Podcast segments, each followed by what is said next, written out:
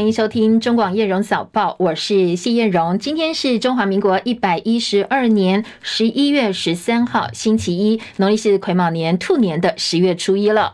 好，今天出门记得外套要穿暖一点哦，因为清晨起来各地都是冷飕飕的。这个星期呢，会有两波冷空气报道，到底温度变化以及详细的天气提醒啊，马上连线中央气象署的预报员张成传，要请成传来告诉大家哦。今天东北季风的强度来到最强，各地早晚的天气都比较凉，在中部以北跟东北部的低温只有十七到十九度，其他地方二十二十一度。至于白天的话，在北部、东北部跟东部气温回升不多，尤其桃园以北跟宜兰的高温只有十九度左右。至于竹苗跟花莲大约二十到二十三度。那其他地区的话，可以来到二十六到十九度，南北温差比较大，南来北往请留意温度的变化。水汽方面会逐渐的减少，在桃园以北跟东半部的东半部的降雨会渐趋局部短暂。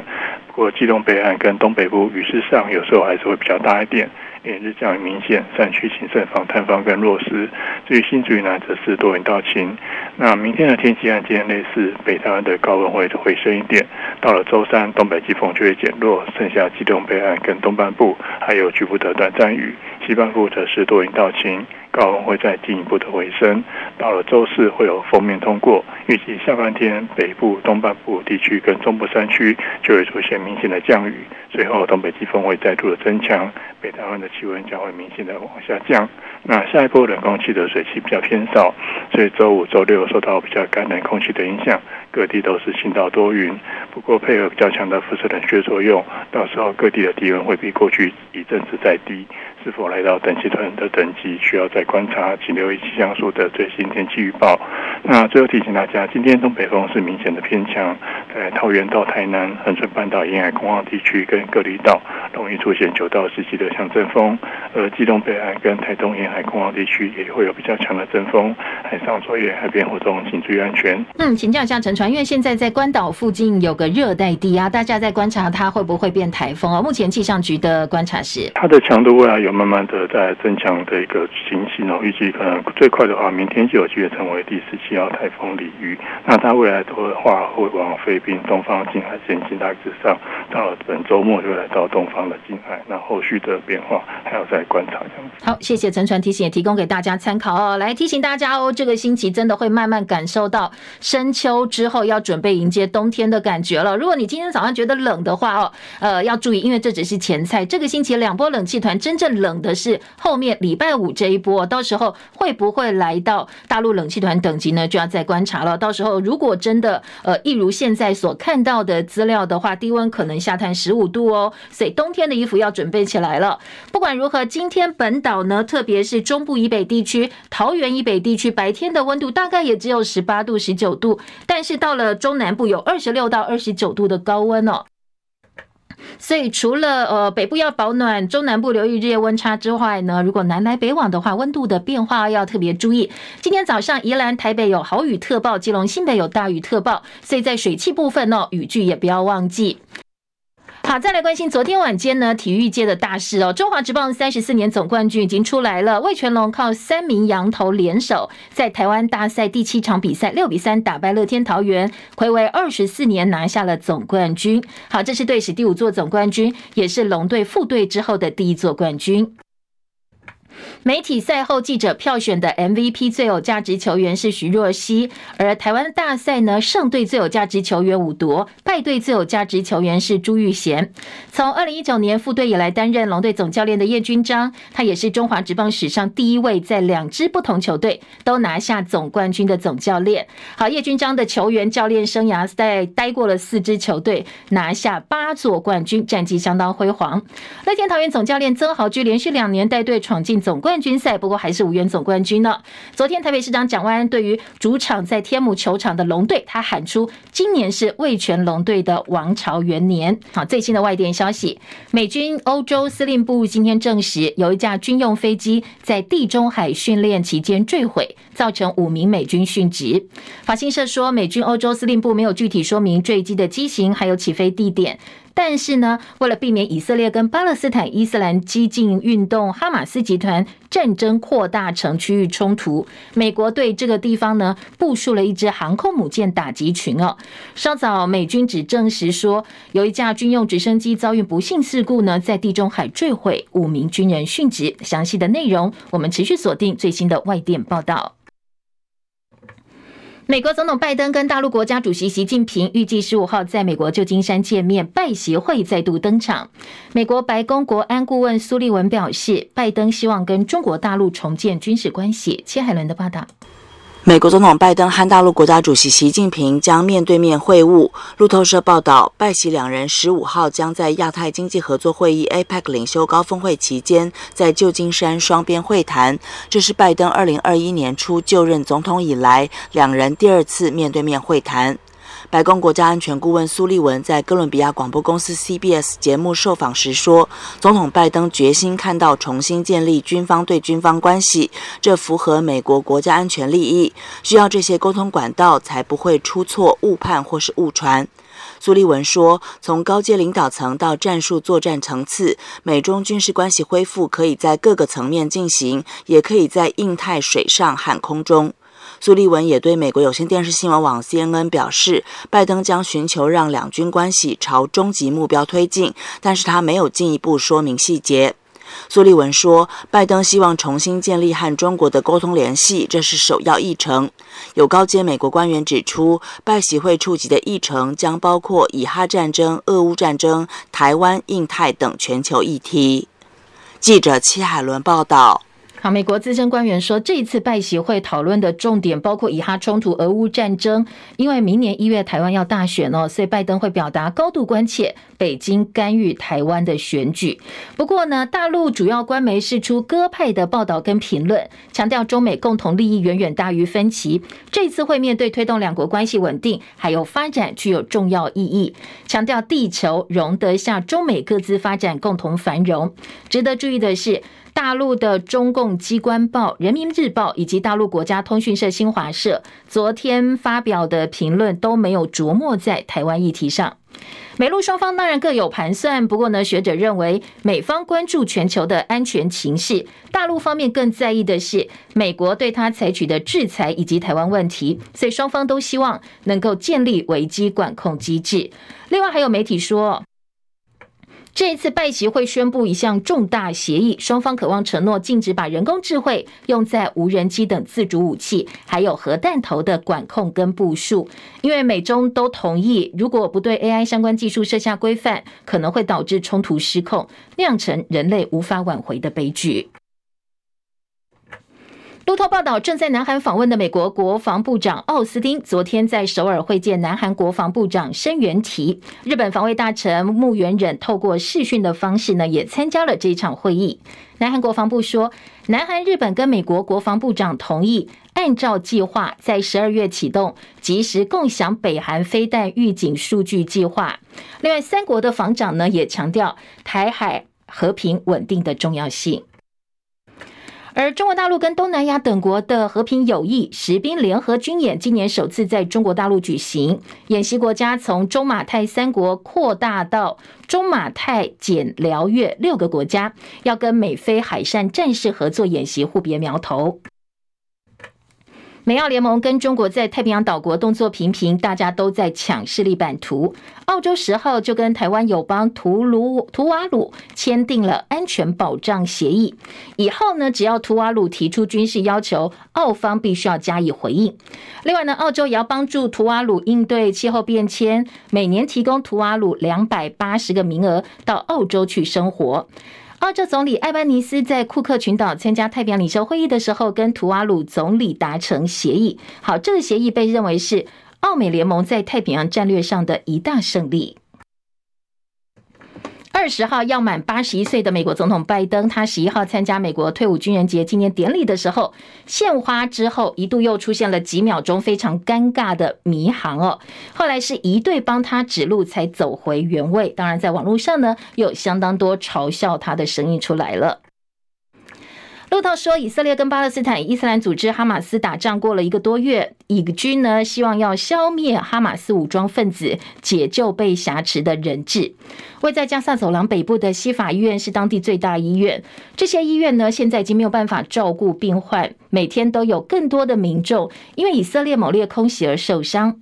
以色列军方说，以军准备在今天撤走加萨走廊最大医院的婴儿。不过，巴勒斯坦官员表示，医院附近正在激战，院内又停电，很多人还受困在医院里哦。另外呢，现在已经知道至少有两个新生儿一生下来就死亡了，还有数十名婴儿呢。面临的是生命危险。以色列总理尼坦雅胡表示，可能有释放遭到扣押在加萨走廊人质的协议，不过他担心潜在计划遭到破坏，所以不愿意在这个时候对外提供更多的细节。英国首都伦敦十一号举行支持巴勒斯坦大规模的示威活动。伦敦警方说，这场游行刚好在英国纪念一战阵亡将士的停战日，大概有三十多万人参加，这可能是英国史上最大规模的游行之一了。警方在现场逮捕一百二十多位示威者。另外呢，法国黎民众也加入了国会议员的游行行列，谴责法国在加萨走廊冲突期间飙升的反犹太主义行径。记者戚海伦的报道。法新社报道，几个星期以来，法国发生将近一千两百五十件反犹太行径。周末在巴黎，警方估计有十万五千人参加游行，谴责在加萨走廊冲突期间法国飙升的反犹太主义行径。内政部表示，法国全国参加相关活动的人数上看十八万两千人。自从十月七号哈马斯突袭以色列以来，法国反犹太事件总数激增。法国国会两院领袖发起在巴黎的抗议，包括总理伯纳、前总统欧兰德和沙科吉在内的政治人物引领游行队伍，民众高举布条，写着“为了这个共和国，对抗反犹太主义”。总统马克宏发表公开信支持游行，但是决定不出席，遭到部分政治人物批评。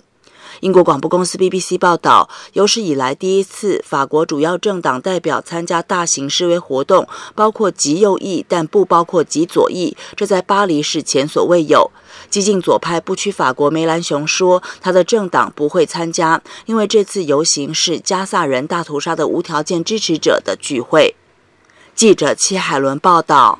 好，继续焦点转回国内哦。二零二四总统大选进入倒数阶段，美国在台协会 AIT 主席罗森伯格这个礼拜三十五号要再度来台，这已经是他今年第三度访台了。除了要跟我国政府高层部会的官员见面，也会再度跟朝野总统参选人见面。面对台湾总统大选，罗森伯格多次表示，美国不会在二零二四台湾大选选边站，不管最后台湾选出哪位领袖，美国都会继续跟他合作。现在，民进党总统参选人赖清德的副手人选几乎拍板确定是驻美代表萧美琴了，而在野蓝白合则陷入焦灼。中选会公告下周一二十号到二十四号受理总统登记参选。现在算一算期间呢，到最后的期限剩不到十天，所以本周将是决定蓝白合是否成局的关键一周。如果能够成局，势必成为二零二四总统大选的一个转捩点。但是如果破局的话哦，很多在野的支持者悲观说，大选结果就到此抵定了，民进党继续执政几乎是没有悬念。现在蓝白整合陷入僵局，前总统马英九上周五表态，他支持以全民调进行蓝白谈判，共推正副总统参选人之后，高雄市的前市长韩国瑜随后附和马英九主张。不过在国民党内看法不太一样，前国民党秘书长李乾龙说，前立法院长王金平对马英九的看法有不同意见，他认为如果是柯侯配以后呢，立委内阁都一定是听总统的，那叫国民党如何自处？李乾龙说，现在就好像在牌桌上哦，不晓得是否是朱一伦跟侯友谊两个人礼数不够，没有多多请意，才会让马英九没有先沟通就抛出了全民调这样的意见。他担心会造成国民党被裂解。而现在国民党内诸侯都说他们支持全民调，但是国民党的全民调跟柯文哲还有跟马英九提出来的全民调不太一样哦，因为国民党全民调是要纳入政党支持度对比、互比跟占比的比例怎么样调整，将会是接下来蓝白整合是否破局的关键。昨天朱立伦说，国民党跟民众党都同意全民调，现在差的是内容跟规则而已。国民党已经。跟民众党有一个共识，就是我们做民调，啊，全民调。那目前的差异只在做民调的内容跟规则，那我们持续的来努力。但是我们再一次强调，我们这一次是几十年来第一次的实验，就是第三波台湾民主改革，不要再一个人说了算，不要再从头到尾坚持自己的主张，要对方百分之百买单。好，至于先前抛出支持全民调马前总统的态度，昨天朱立伦的说法是说，其实大家有点误会马前总统了。对于国民党内现在的说法，马英九说他都尊重。马总统是非常关心我们整个未来的选情，也主张蓝白要合作的立场完全一致，他也支持我们的全民调。那马总统也尊重啊国民党跟民众党协商的内容。有一些人。简化了马总统的讲法讲法，啊这个全民调，我们包含了个人、团队或者是相互的占比、互比、对比等等，这些马总统都尊重。那前总统马英九是不是支持国民党所谓的德国模式哦？就是把政党比例给纳进来考量呢？马英九基金会有点打脸朱立伦哦。最新的回应是，马英九的立场始终如一，他所主张的全民调方式是过去党内多年来的初选民调方式。马英九基金会特别强调，所谓的德国模式呢，过去在国民党内前所未有。马英九不理解这个东西哦，所以没有办法帮他背书。而朱立伦昨天强调，国民党不会坚持对方要坚持自己的意思，也希望民众党不要坚持百分之百听民众党的意思。很多人说，这是朱立伦对于所谓的全民调再度的校正回归。不过，因为蓝白河的时间期限相当的紧迫，所以很多支持者担心哦，如果斤斤计较在这种呃。执行的细节恐怕呢，最后会破局收场。好，昨天国民党主席朱立伦再度提到，所谓的全民调呢，国民党支持，但是应该包括个人、团队或相互的占比、互比、对比等等。所以很多人说他在帮全民调校正回归。那在当事人部分呢，昨天侯友宜则再度对柯文哲喊话：我常说一句话，我们以人民、国家利益为最大，个人永远是最小的。现在进到政党协商，尤其柯文哲一直在说他的理念就是联合内阁。那在政党协商的过程当中，我们把联合内阁的理念摆在这里面。联合内阁就是要政党合作。既然要政党合作，在全民调的过程当中，一定用政党合作的方式，大家一起努力的往前迈进。未来才有实现联合内阁的可能性，所以我也建请柯主席放弃个人的立场，就像侯友谊一样，我们共同携手前进。那柯文哲怎么讲呢？昨天晚间柯文哲说，如果蓝白合作没有谈成，以后就各自努力了。他还强调，就算未来没有蓝白合，还是要蓝白合。好，这前后的合不一样哦。前面说如果没有蓝白合是指蓝白合作，后面呢还是要蓝白合。这个合是和平的和，和谐的和，两边呢就是不要闹翻了，还是要和谐走下去。他也强调，不到最后一秒钟，他不放弃蓝白合作。柯文哲说，马英九提出的全民调想法跟他是比较接近的，就是要。找到胜选最高的机会，重点是赢得总统大选。他说他不知道国民党在想什么，因为赢了柯文哲是没有用的。如果最后没有赢得大选，还是输掉。而政党合作有很多层面，从政策纲领到立法委员、总统选举。他说到目前为止，蓝白除了对总统选举组合有争执，其他都还好。所以他认为蓝白就算不合作，也应该保持和谐的关系。蓝白河陷入僵局，亲民党主席宋楚瑜昨天暗酸某先生又成为话题了。很多人外界联想是把他联想跟前总统马英九想在一起，再度点燃政坛战火。宋楚瑜昨天到国父纪念馆向总理铜像献花致敬，会后他接受媒体访问，访问问他哦，对于蓝白河的意见。他一想到当年往事，意外的跟马英九办公室掀起了口水战，连蓝军都不能够好好的。整合起来，谈何容易？还要跟其他的政党来整合。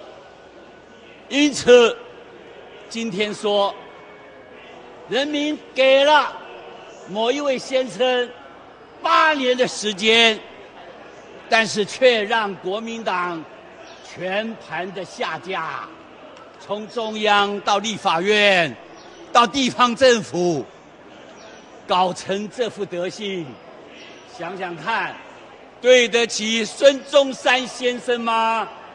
对得起我们创党当年我们这些革命的先烈所创造的中华民国的建国和建国的基本的主张？心里面无限的感慨。好，他心里无限感慨。他提到，人民给某一位先生八年时间，但是却让国民党全盘下架。没有点名哦，但是呢，马英九基金会执行长萧旭岑已经做了回应。他回批宋楚瑜在两千年坚持分开选，不愿整合，所以导致台独的民进党上台。他说呢，难道宋楚瑜对得起国父，对得起中华民国吗？而且宋楚瑜的亲民党在零四年跟零七年跟国民党合作。为什么现在又要站出来反对蓝白合作？是不是希望台独继续上台？他呢？这个马英九基金会说，希望宋楚瑜能够跟国人说明清楚。好，除了拼总统大选，现在各阵营、各政党为了要冲高政党票，力拼不分区名单的亮点。好，刚才听到亲民党主席宋楚瑜哦，因为他们今年呢这一次选举也要拼不分区，要拼政党票，所以最近呢宋楚瑜的声音又活跃在媒体上。蓝绿白三党不分区名单本周马上就要揭晓了。现在民进党传出政治组现任包括尤熙坤、柯建明，还有六位林楚英等人有望留任。专业组呢，则是以进捐儿童文教基金会执行长林月琴的呼声最高。医界推出医师公会全联合会的理事长周庆明。本来另外一个热门人选呢是前卫福部长陈时中，不过最新的报道说，因为他的仇恨值太高，所以可能会被挤出不分区的名单当中。那其他专业组的名单外传，民进党锁定包括体育界、文化界人士，最快哦，今天提名名单会交给提名小组拍板，星期三送中执会通过，所以到时候有哪些人会代表绿营的不分区呢，就会揭晓了。而国民党不分区立委名单同样也是这个星期三会出来，分成政治组跟专业组。外传在专业组方面，国民党现在问的体育界明星，包括了中华职棒中信兄弟总教练彭政闵、味全龙队打击教练张泰山。不过这两个人的所属的球团都回应说没有收到相关的消息，而兄弟更表示，彭政闵总教练现阶段是无意从政的。好，另外还被点名的体坛人士呢，还包括举重女神郭婞淳在内。民众党不分区同样是备受关注。现在传出来，民众党名单包括了总干事黄珊珊、台北市党部主委林国成、前总统陈水扁医疗小组发言人陈昭姿，还有前立委黄国昌，他们可能会被排在一二名。不过现在有点尴尬的是黄国昌，因为他还有时代力量党籍，所以实力面对这样一个状况有点难堪。昨天，时代力量党主席王婉玉说，时代力量没有办法接受双重国籍。如果黄国昌真的加入民众党，那时代力量会送纪律委员会哦，最后可能会开除党籍处分。而民众党先前传出有争议的大陆配偶徐春英也列入。那接下来对选战是加分还是扣分？他排的位置哦，到底是安全名单还是不安全名单？要等民众党做最后的揭晓。好，昨天呃，台北市有一个专属国小生的街舞比赛正式开幕。好，很多体育界人士到了，那总统蔡英文呢也亲自到现场，还有很多呃要拼立委的参选人到现场力挺。昨天蔡总统说，很多人都好奇他退休之后要做什么。那他说呢，他现在有一个想法哦，来听听看他怎么讲。我不羡慕那个会讲英文的人，我也不羡慕做总统的人。好。但是我羡慕会唱歌跳舞的人，真的，今天到了这里，真的开了眼界。那我也希望说，我们的小朋友们能够快快乐乐的长大，在长大的同时呢，有一件自己喜欢的事一起可以做。现在很多人问我说，我如果不做总统的话，我要做什么啊？哎，唱歌跳舞可以列为选项哦，因为刚才那个帅哥说没有年龄的限制。好，这是昨天的最新消息。蔡英文总统说，如果他退休之后呢，他的规划当中，唱歌跟跳舞也可以纳入选项。英伦摇滚天团 CoPlay 酷玩乐团呢，这个周末在高雄市运主场馆开唱，两场演唱会要动员十万多人，二十二个首歌几乎唱完两个小时。其中在演唱跟韩国天团防弹少年团 BTS 合作的单曲的时候，还有 BTS 成员影像助阵，还有很多人挥动自己带来的 BTS 官方的应援物阿米棒，所以现场嗨翻了。那主办单位并没有禁止大家拿手机拍摄，不过昨天演唱会进行到一半的时候，主唱克里斯马丁突然喊卡说：“呃，大家把手机放下来，不要再拍，我们一起唱，一起跳好吗？”所以昨天呢，现场的小插曲哦，有很多歌迷热议。中广早报新闻。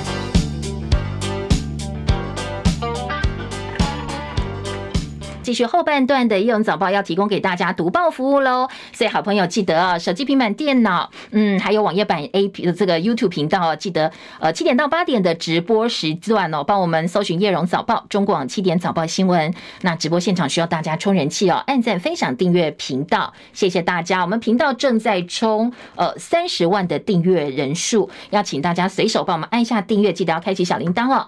现在在中广新闻网的直播现场留言板，我们的盖里普明调。好，这盖里普民调是我们七点到八点专属的一个名称哦。民调的时间名称是盖里普民调。我们来调查一下哦，听众朋友支不支持由前总统马英九跟前高雄市长韩国瑜提出来的所谓的全民调？好，这个全民调是不纳入政党比例哦，按照侯科科侯这两种组合，直接跟民进党的。赖萧配来做 PK，那看谁是最强的组合呢？呃，蓝白就共推这个组合来跟赖萧做 PK，还是说你支持国民党主张说，哎，我们的政党实力也很重要，否则呢，就算选赢了以后怎么瞧是瞧不定的，所以应该纳入政党实力的呃某种比例的政党比例来做民调，来来把它纳进去做一些加权考量哦。好，您支持哪边的说法呢？我们在呃中广新闻叶荣早报的直播留言板上正在进行小型的民调。也欢迎大家哦，点进 YouTube 频道《夜闻早报》，表达你的意见哦。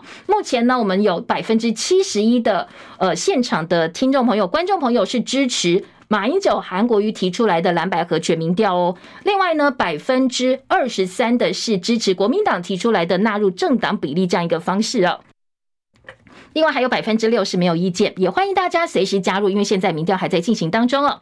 好，回来关心今天早报的头版新闻焦点。礼拜一的头版是，呃，通常是焦点会比较分歧多元的。那今天综合性报纸头版头条焦点都不太一样哦，头版头条大标不一样，但是。呃，中时联合自由三报都可以看到这一张图片图文哦，就是昨天中华职棒总冠军出来了，味全龙队时隔二十四年再度封王。今天联合报呢是在头版的非常醒目的上半版面有一张昨天味全龙队抛下红彩带的照片，而自由时报放在头版中间版面说，睽违二十四年台湾大赛味全龙队封王，一样是呃大家抛红彩带之后非常。高兴冲进场内的一个现场，《中国时报》说一等二十四年，味全龙抱回总冠军。好，三家报纸呢，综合性报纸在头版都给了非常显著的版面啊，给昨天中华职棒的总冠军。内页《联合报》把它提版到话题版了，昨天中职的总冠军赛。题版到话题版说，昨天总冠军赛的 MVP 史诗表现，徐若曦扛起龙队。去年手术没有参加比赛，今年成长惊人，荣誉最想献给防护团队，还有总教练叶君璋。桃园争冠艰辛人败，朱玉贤说他没有呃遗憾了，他已经尽力，只是觉得有点可惜而已。好，这是今天在联合报二内页题版到十一版，昨天中华职棒的呃这个赛后每个当事人的一些说法哦跟感言。当然，体育版面今天做最大还是昨天中职总冠军赛，所以如果球迷好奇呃开心不开心，想要了解一下，都可以翻来看一看。另外，今天的财经报纸呢，聚焦的都是台北股市，而且都是偏乐观的一个气氛哦，偏多气氛。经济日报头版头说，年底做账加上选举题材，台股秀大戏，双行情正式起跑了。工商时报说。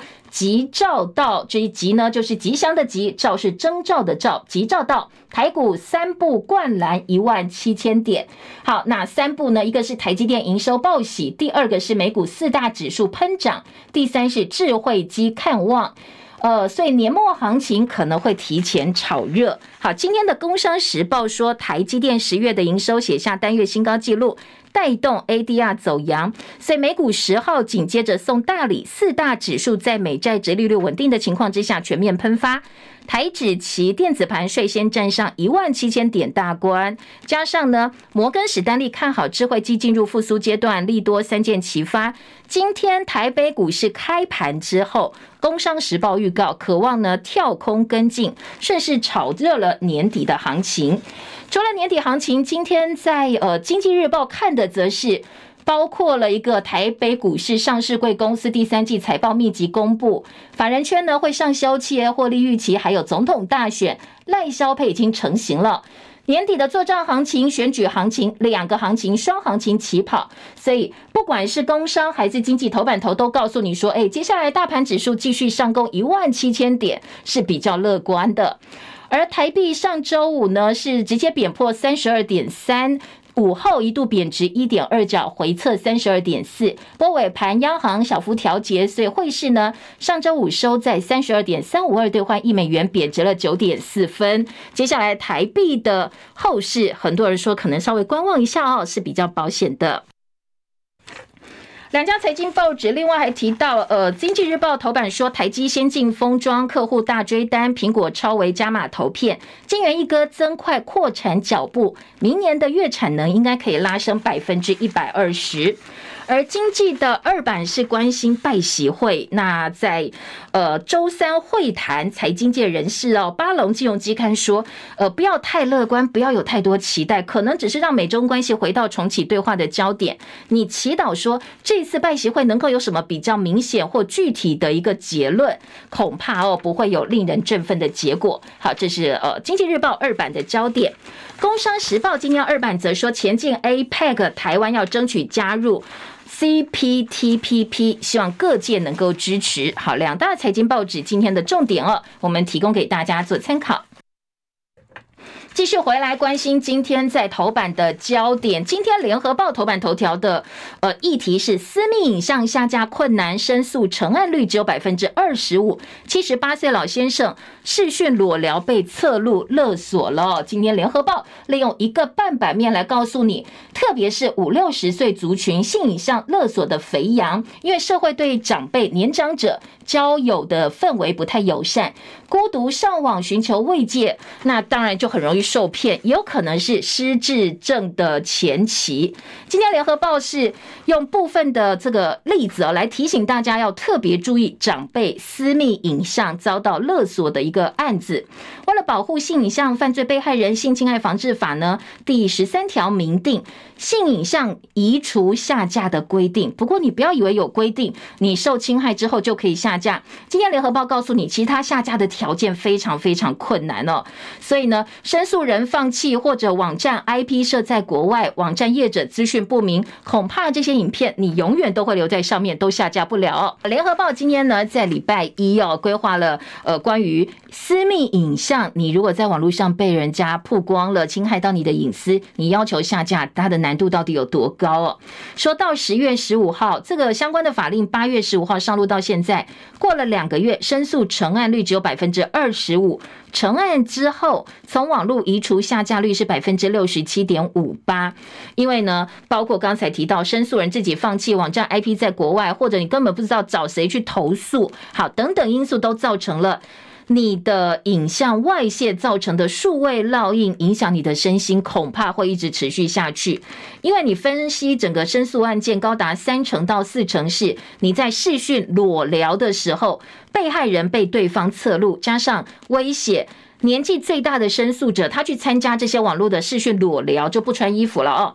裸聊呢，被对方侧录，后续被放在网络平台，要求汇款、勒索赎回影片，否则我就把影片给你啊，给你的孙子看，给你的子女看。阿公觉得很丢脸啊，又不生其扰，就跟卫福部求助，希望这影片能够下架。但是很抱歉，刚才提到的这些状况，找不到人处理啦，或者是哦，这个种种呢，就发现根本无法去处理他，最后只好放弃。那这些所谓的封建树到现在是挂零鸭蛋的。联合报今天在内页三版说，专家说你聊天可以哦，你在网络上交朋友真的不要去视讯裸聊，衣服穿多一点，穿紧一点哦，因为裸聊地点通常在家里，被害人就很容易说啊，家里没关系，我脱掉衣服也没人看。但是你被侧录了，你根本不知道对方侧录你的影片，那你的影片也很容易呃被公布在网络上哦，所以被侧录也不自知。那最重要的是，你不管呃在跟网络上跟任何人交朋友，用什么样的方式交友，呃，不要做伤害自己的事哦。视讯裸聊啦，或其他可能有逾矩的行为都不要做，很有可能就被勒索了。社经地位高者也可能网络犯罪，受害不分性别，男性也会被散布这些私密影片哦。好，预防再犯，可能要把这些加害者纳入治疗跟辅导。好，有兴趣这个议题的话哦，联合报今天在头版头条跟内页三版有相关的报道。好，再来就来关心国内大选的话题了。自由时报头版头条、中国时报的头版头条都有相关的焦点，我们带大家来关心。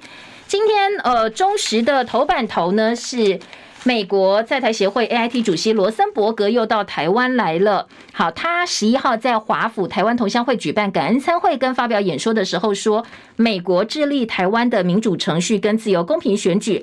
反对任何外来势力干预台湾选举，期待跟台湾人民选出来的任何新领导者合作。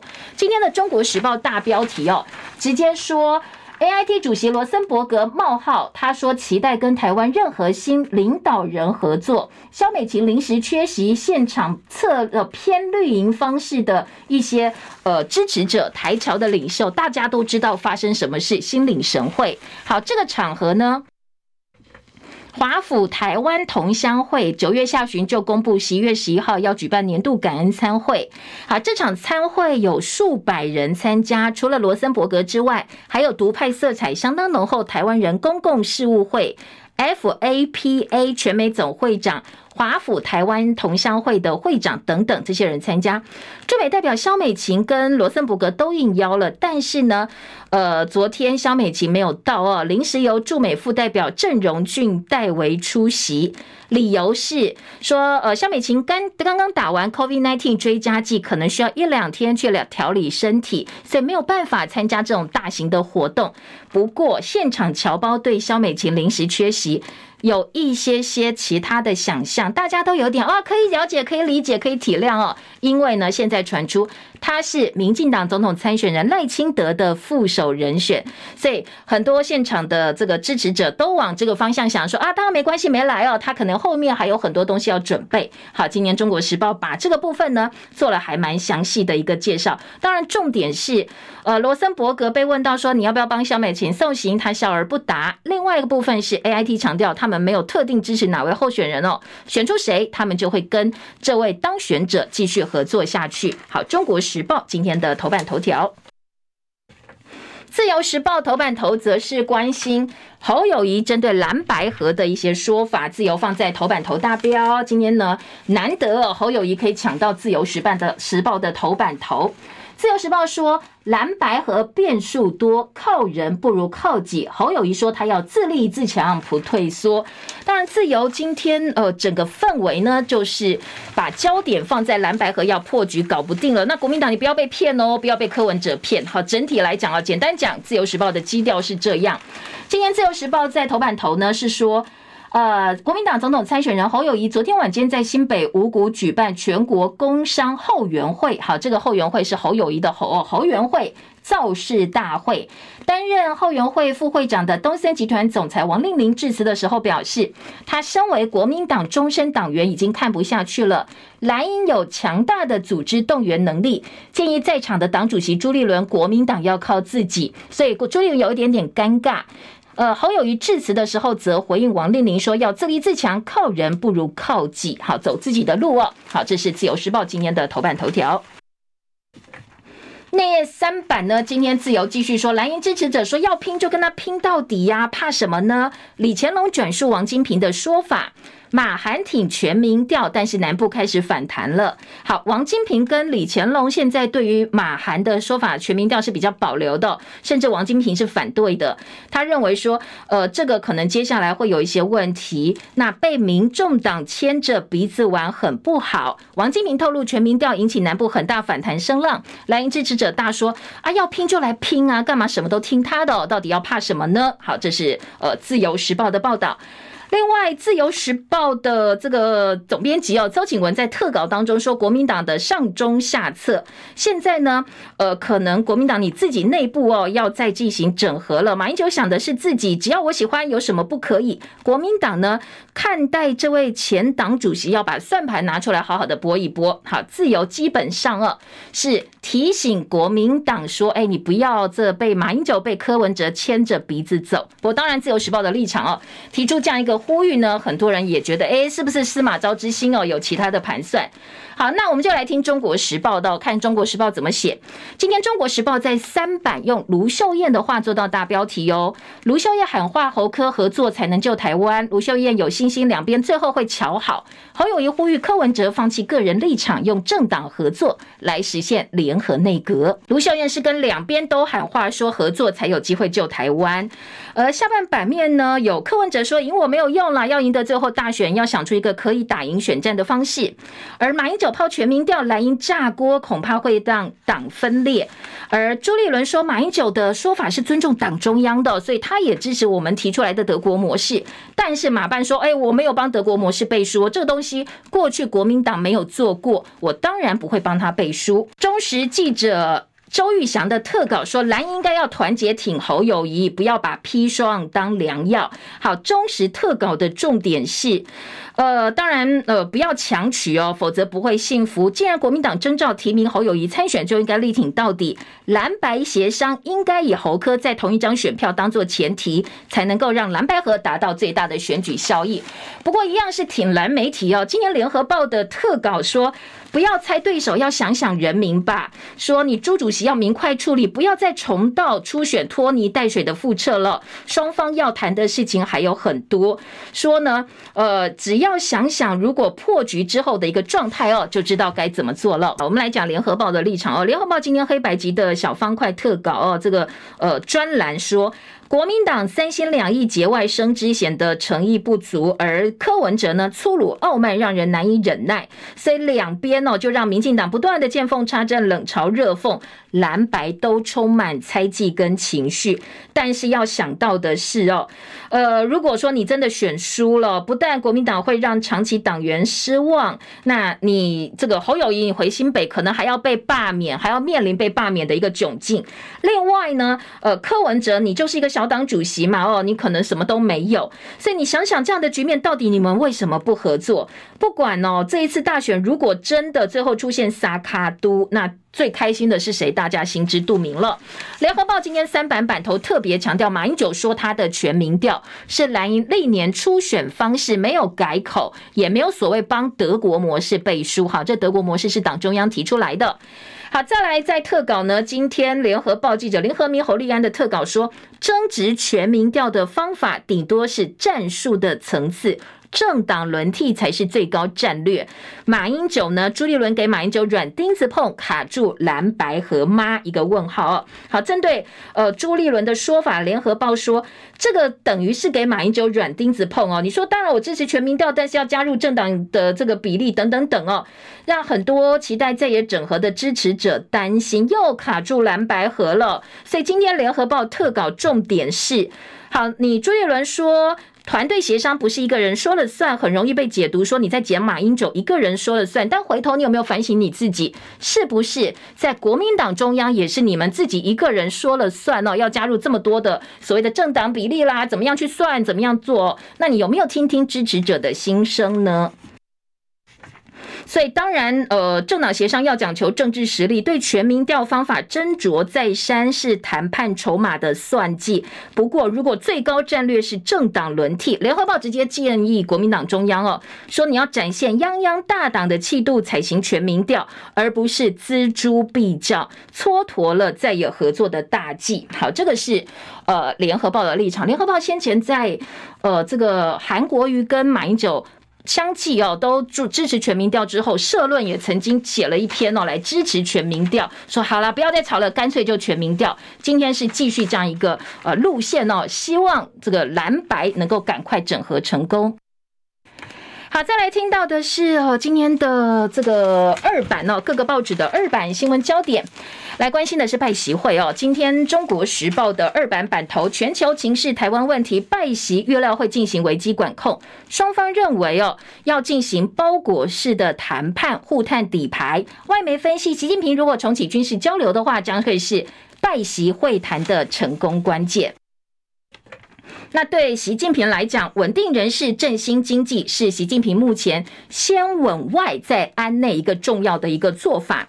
四步一无意到五步四承诺，拜登对大陆加码承诺。好，当然这是呃对于台海情势部分呢，相信哦拜习会应该也会做出部分的一些表态。联合报今天的二版也是拜习会哦，说大陆官媒并没有琢磨在台湾议题上，只特别强调地球容得下中美各自发展。今天的联合报说，哎，在会前两国大谈中美的友谊，两个人之间的交情，两国的交情。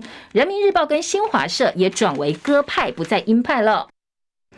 中国繁文缛节多，白宫后勤的噩梦。好，中方要求很多细节，包括谁先进场啦，怎么拍照，镜头角度要摆几度哦。会谈地点、时间长短，通通都有学问。所以美国人说啊，你们中国人怎么这么麻烦啊？要要求这么多。另外，联合报亚太经合会的成员国担心，美国还关心市场开放吗？很担心，在跟大陆恢复高层交流的时候，那拜登你会不会在乎其他的事物？呃，包括市场开放啦，包括大家对中国的一些期待，你会不会忘到呢？忘记了，抛诸脑后。好，再来，在呃，《自由时报》则批评说。美国商界抢着跟习近平晚宴呢，一桌要价一百三十万。盖拉格批评真的很愚蠢，说中国对台湾的认知作战已经开始了，这个时候共餐沦为笑柄。好，当然这个是自由时报的立场哦。